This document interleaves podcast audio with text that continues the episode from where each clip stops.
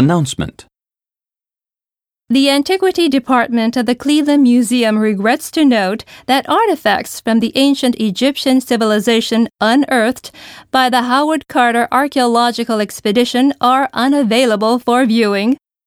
The artifacts have been placed in mandatory storage, while a climate control unit is installed as a precaution against damage.